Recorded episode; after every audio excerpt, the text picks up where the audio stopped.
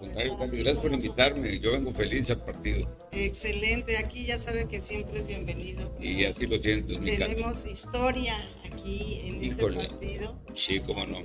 Emilio Salazar Farías volvió al seno del PAN, partido del que fue expulsado en 2013 por traición.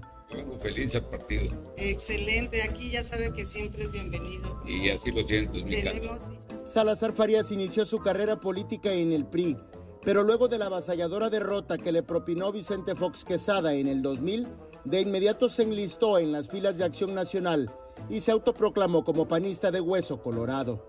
El pasado 11 de julio, arremetió contra todos los tocados por la cuarta transformación.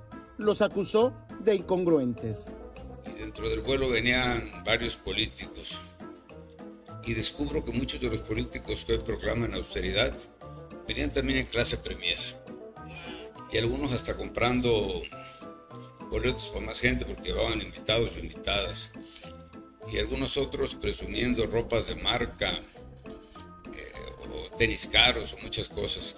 Entonces, ¿qué, qué, qué incongruencia entre lo que pregonan y lo que hacen?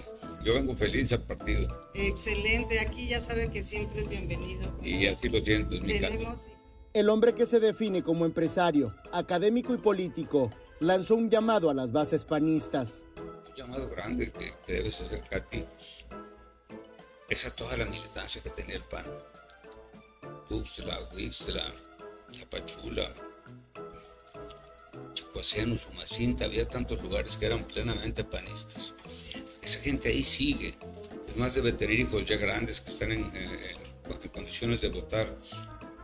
Pero en la, en la última elección que perdimos, solo fue el 38% de la gente a votar.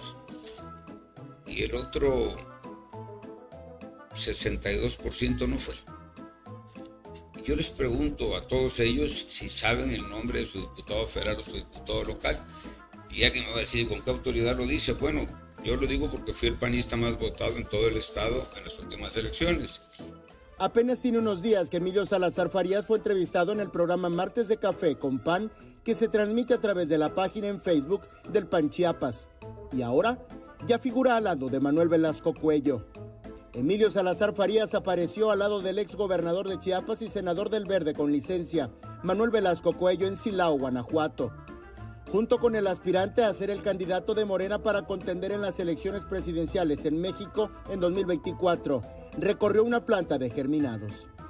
Eric Ordóñez, Alerta Chiapas. Feliz al partido. Excelente, aquí ya sabe que siempre es bienvenido. Y así lo siento, es mi